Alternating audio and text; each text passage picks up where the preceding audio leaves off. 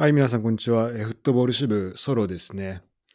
えー2023年3月30日ということで、えー明日のですね、まあ今これが公開されているからもう日本は3月31日で、えー本日は金 J ですね。えーフライデーナイト。まあいろんな名前あると思いますけど、えーに金曜日の夜に、えー J1 始まりますということで、えー浦和レッズと、えー柏レイソルの試合のですね、えー展望をしていきたいなと思います。で、えーちょっと J リーグから一瞬離れちゃうんですけど、えー、浦和レッズ関連で言うと、ACL のチケットを買いました。で、えービザ、えーフライト、そしてホテル、で、現地のチケットをすべて今予約して、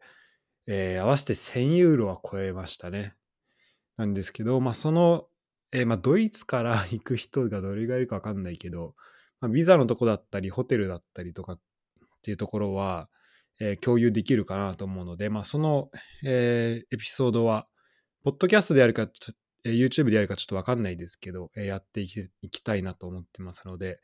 そちらもお楽しみに。えーちょっと ACL もね、盛り上げていきたいので、そちらも、えー何かしらエピソードを作れればいいなと思っております。ということで、えー柏レイソル戦のですね、展望をやっていきたいと思います。まず一つ、今回、これに先駆けて記事2つ出してまして、えー一つが、えーフットボール支部通信ですね、の第4号が来てます。フライデーナイトは週末の始まりということで、えーまたね、ユダから、えーレッツの伝統と、あとフライデーナイトのナイトの、重要性を交えて、語ってくれました。それでは、こちら、どうぞ。は J リーグ第柏レイソル戦、目下3連勝中のレッツは2017年以来となる4連勝を目指すことになる。対戦相手となる柏レイソルの昨年から続くリーグ戦未勝利数は15試合を数える。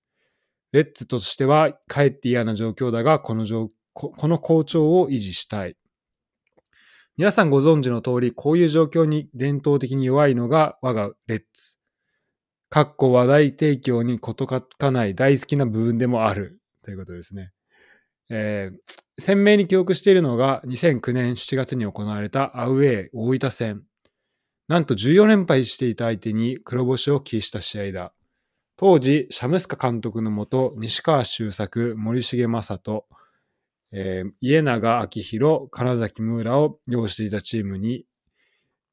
チームは最終的には降格したが、意地を見せつけられた試合だ。今回はきっちりと勝利したい。フライデーナイトに勝った後、土日に行われる他チーム試合で行う高みの見物はまさに思考。みんなで応援しましょう。ここに勝てればいよいよ上位争いが見えてきます。ということで、えー今回も枝くんありがとうございます。でですね、えーっと、まあ、えーこんな感じで、えーと第3号に引き続きちょっと記事を上げていったんだけど、あの今回はちょっと短めになってますね。でこのね、俺があの前回読み上げたのがちょっと、あの、あんまりユダ的に良くなかったのかなとかも思ったんだけど、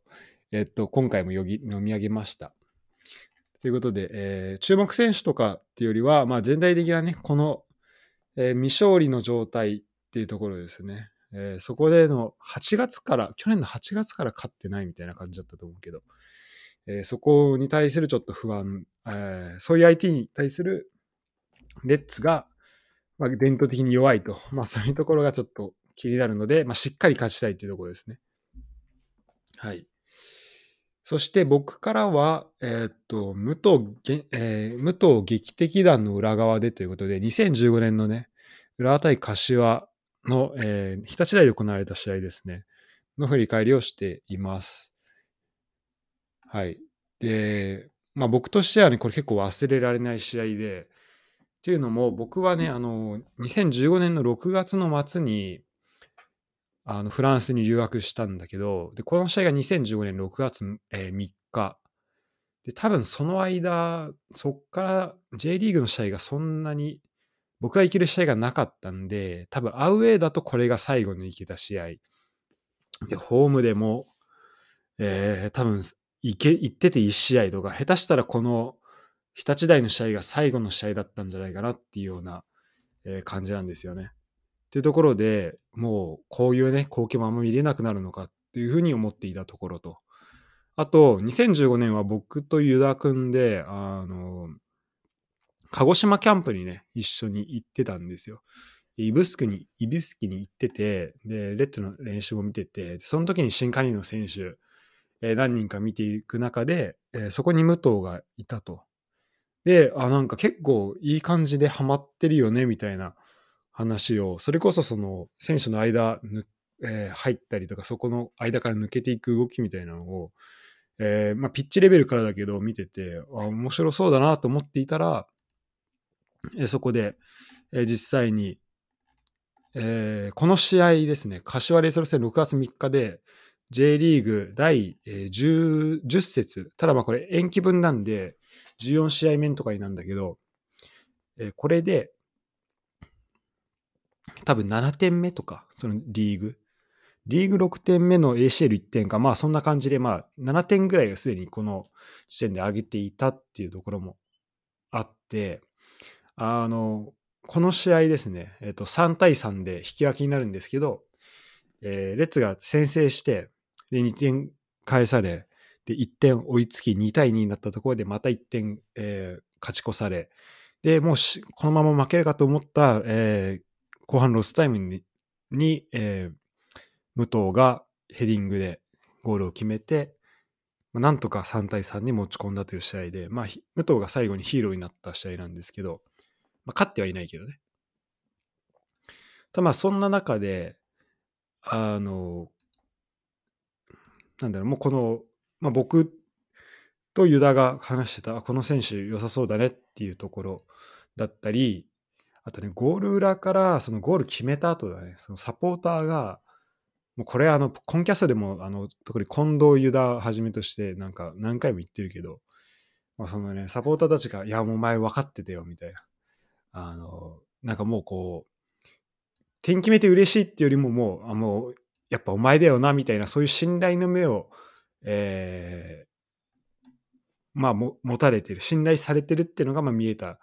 ていうのが、えー、まあ後から聞いて、まあなるほどな、と思ったんですけど、まあそういうね、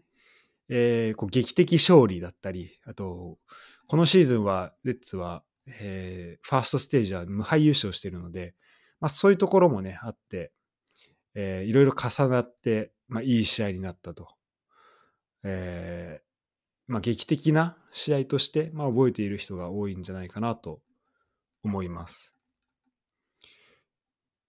で、ただ僕が記憶に残っているのがっていうのは、まあ、この記事のテーマなんだけど、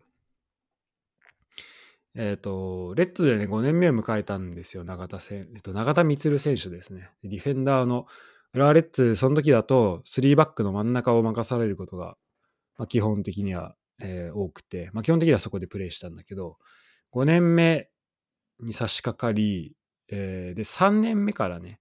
2013年に那須大輔選手が、まあ、チームに関わっ、えー、加わって以降、そのまあベンチに回ることが多くなっていたと。2013年も前半戦は結構出てたんだけど、途中から那須大輔が試合出るようになって、で得得点をバンバン決めてたんだよね。ディフェンダーで9得点決めて、あの、その年のベストイレブン選ばれたりみたいなすごい活躍を、えー、されてて、で、まあ、だんだんこう出場機会が減ってきて、2014年も、えー、まあ、ベンチに入ることが多くなり、2015年、そこまでは、リーグ戦は多分途中出場1試合のみだったんだよね。で、これが、えっと、J1 リーグ初のスタメン出場っていう機会が、那須が出場停止になったことによってやってきたと。っていうとこだったんだけど、まあ、結果は3点、えー、点を決められて負けて、でまあ、失点したシーンも、うん、まあ多分、そうだね。まあすごい素人目だけど、まあなんかこう、あれなんだろうな。まあその最後のシュートのシーンが、その、まあ永田選手の、えー、近くで起きたっていうこともあり、えーまあ、結構ディフェンスの選手としては結構こう苦い試合になったんではないかなっていうふうに、えー思っていました。で、まずそれね、あの、この挽回してやろうって気持ちを持って臨んだんだと思うんだけど、まあ、そうはならず、えー彼の理想通りとはならなかったっていうのが、えーその試合後のね、佇まいからも想像できた。っていうのが、えーと僕がね、その、ベンチ際に行った時あの僕メインスタンドに見てたんだけど、そのゴール裏、レッツ側のゴール裏を見た時に、そのゴール裏の、あゴール裏じゃない、ベンチ裏の、ちょっと堀があるんだけど、そこのスペースに永田選手がこう、腰掛けてて、で、その隣にチームスタッフなのか、これ記者さんなのか、わからないんだけど、えーその人と話しているっていう、えー姿が見えたんだよね。で、その様子が、まあ、すごいこう悔しさが、えーにじみ出ていて、でその一方で、えーレッツサポはすごいこう歓喜に、えー浸っていると。でもう一方では、このベンチの裏ではそういう、まあ、無念な気持ちを抱える選手、そして、まあその周りにいるサポーターとかもちょっとその気持ちを組んでいる雰囲気もあり、なんかそのね、対比っていうところの間に挟まれて、ちょっと僕も、えーちょっと何とも言えない気持ちで、えースタジアムを去ったという形でしたね。はい。というような、えー記事を紹介しました。ということでですね、まあいろいろドラマがある、えー起こるのが、まあ、柏レイソルでの、柏レイソルのホームですね、えー日立大、日立柏サッカー場での、えー試合になっていきます。なんかね、日立大って呼んじゃうんだけど、日立柏サッカー場とか、あと、えっ、と、今の名前だと三京フロンティア柏スタジアムとかっていう名前が、まあ、えー今は結構表では使われているのかなみたいですね。で、ちょっと注目選手だけ簡単に見ていきたいなと思うんですけど、えっ、と、そうですね、えっ、と、キーパーがこれ、エルゴラ上だと今5人いますね。で、佐々木選手がこうずっと,、えー、と開幕から3試合出てたんだけど、そっから、あのちょっとそうですね、その開幕3試合多分良くなかったっていうところで、えー今は森田選手、森田達也選手が出ていると思います。この2試合ぐらいかな。で、佐々木選手はなんかアンダー世代の代表とかにも選ばれていたんで、まあ、今後の期待っていうところだと思うんだけど、えー、と多分招集もされてたから、まあ、次は普通に森田選手出てくるんではないかなと思っています。で後ろは、えー、と片山選手は点を決めたりもしていたし、あと、達田選手は、あの達田優吾選手は、えっと、ユダが結構押してた選手ですよね。えー身長もあって、あの、まあ、球際の強さ、あとビルドアップが結構うまい。あの、190センチあるんだよね。それ結構ビルドアップもしっかりできるっていう、その、そういう選手の印象はありますね。で中盤は、うんと、えっと、小前小小山松選手ですね。彼はもうなんか、えっと、本当いろんなところで働く、なんか何でもやるっていう、そのパワフルで、あの、なんだろう、まあ、機動力あってってそういうイメージがあります。で、豊島幸郎選手は、この選手は、えっと、埼玉出身なんだよね。えっと、確か一律、あ、そうそう、浦和ジュニアユース一律浦和で、で、筑波大学ということで、僕の一個下の選手なんですけど、まあ、あの、やっぱ浦和出身の選手ってところでちょっと意識はしてしまうというか、えっと、応援したくなる選手ではありますね。あとなんか、YouTube どっかの配信かなんかで、この土屋選手が結構、えー試合出てるって話はしてたね。えっ、と、2003年生まれ19歳のすごい若い選手なんですけど、最初あの土屋で柏、で土屋ってことで、あの、柏、えーあ、柏じゃない。えっ、と、土屋選手、ディフェンダーの選手ですね。えっ、と、土屋正、土屋、いや、これ土屋幸雄さんって読むのか。土屋幸雄選手の息子さんとかかな、かなと思ってたけど、てかあれなんだね、柏のイメージ結構あるけど、1年だけなのか。柏いたのは。はい。ということでですね、えー、まあ、まあ、特に関係はないということですね。そして、えっ、と、あと、まあ、銭湯選手か。うん、彼も、まあ、鳥栖名古屋と経て、えー、か、かなり癖者かなと思います。で、前線は、まあ、もちろん、武藤勇樹ですね。彼は、本当前線にいると、わ、昨シーズン7点決めてるんですね。あの、まあ、怖いというか、本当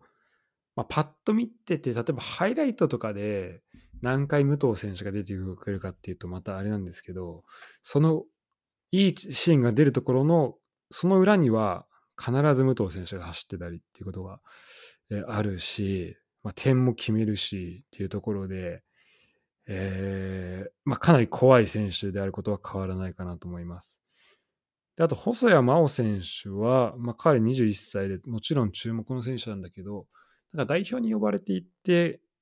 なんかちょっと出れるかわからないっていう話は、えー、聞きましたね。そこの辺がまあどうなってくるかというところかなと思います。で最後に、えっと、フロート選手なんですけど、えっと、これ、えっとね、フィジカルモンスターっていうふうに、あの、エルグラード書いてあって、で、リーグ戦でも多分最後の第5節では試合出ていたのかな。で、ルヴァンカップも最新のやつ、えっ、ー、と、第2節では、えっ、ー、と、試合出ていったようです。ルヴァンで2得点したっていう情報は、えっ、ー、と、入ってきました。だから、ちょっとまだプレイ全く見てないんで、わかんないですけど、まあ、かなり、うんと、まあ、活躍、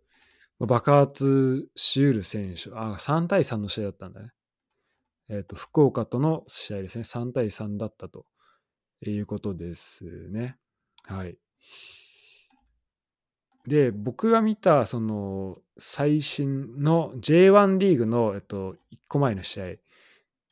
ですね。そっちの方でも、えっと、試合は出ていたと思うんだけど、えー、そっちの方を見るとですね、かなりこう、デュエルをたくさんしていた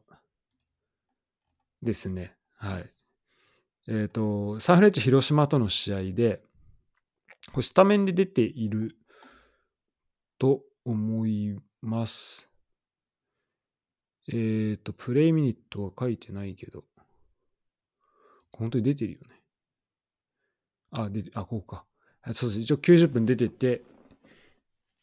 で、えっと、パス13本で、まあ、そのうち成功は、えー、少ない2本、2本ぐらい、1、2本ってことだと思うんだけど、えっと、デュエルが、まあ、23分の4勝利ということで、えー、まあ、なんですよ。で、ちょっとだからそこの、えっ、と、勝率で言うと、まあ、あんま良くないんだけど、でもそれだけこう、えっ、と、そのフロート選手のところにですね、ボールが集まってくるのかなと。で、それの、まあ、周りにいる選手が、まあ、そこにこう、えーまあ、フロート選手がキープしたボールをこう生かしていくっていう風に攻め方をすると、まあ、かなりシンプルにまあ前にボール運べてくるかなというところなんで、えー、まあ、フロート選手と、あと、まあ、うちのね、まあ、うちのというか、レッツのディフェンス陣が、まあ、どういうふうに勝負するかっていうところは、かなり、えー、注目なのかなっていうふうに思います。はい。ということでですね、えっと、注目選手とかもそんな感じですね。はい。それでは、えー、今回はいつもはね、えっ、ー、と、開幕からずっとお昼の試合だったんですけど、今回夜の試合ということで、えー、楽しく見てえー、近似をね、楽しく見てもらえばなと思っています。で最後にちょっと柏レイソルっていうことで、なんか柏で寄り道アディショナルタイムズっていうあのフリーペーパーがあるらしくて、あの日立台のね、あの、柏駅の周辺で、えー、まあなんか配られてるらしいんですよね、その、えー、フリーペーパーを。でこれが、えっと、アウェイサポ向けのまあ、情報誌というかフリーペーパーになっていて、どうやらなんか、柏駅周辺だったりの、えーまあ、お店の情報とか、こういうご飯屋さん行くといいですよみたいな情報を、えー集めていると、集めて配っているということみたいです。街中の情報を発信するってなってますね。まあこれは確かに、あの、アウェイから来た人にとってはすごい心強いのではないでしょうか。で、なんかウェブサイト見ると、えっと、街歩きのすすめとか、レンタサイクルのむす、えーすすめとか、えー書いてありますね。なんか柏あ柏は音楽や、えー裏道文化が発展したサブカルシティだとかも書いてあるし、あとコインパーキング、コインロッカー情報とか、えっ、と、コラムとか、いろいろえ情報あるので、なんかウェブサイトの方も見てみると、えー面白いんではない、面白いかなと思います。ということで、こちらもね、ぜひ合わせて、えーお楽しみいただければなとということで、えー今回はここまでとしたいと思います。それでは、えー J1 リーグ。まあ、これ見て、聞いてくれてる人は、えーに、柏サポの方どんぐらいかわかんないですけど、あの、まあ、J リーグね、えー楽しく、まあ楽しめれば、えーいいかなと思ってますし、あの、なんだろうね。はい。えっ、と、ちょっとね、代表ウィークで空いた、間、間空いたと思うんで、あの、勝って、まあ、レッツサポートしてはね、勝って、えー、4連勝としたいところですね。なんか2017年以来でらしいですよ。4連勝したら。はい。それではまた。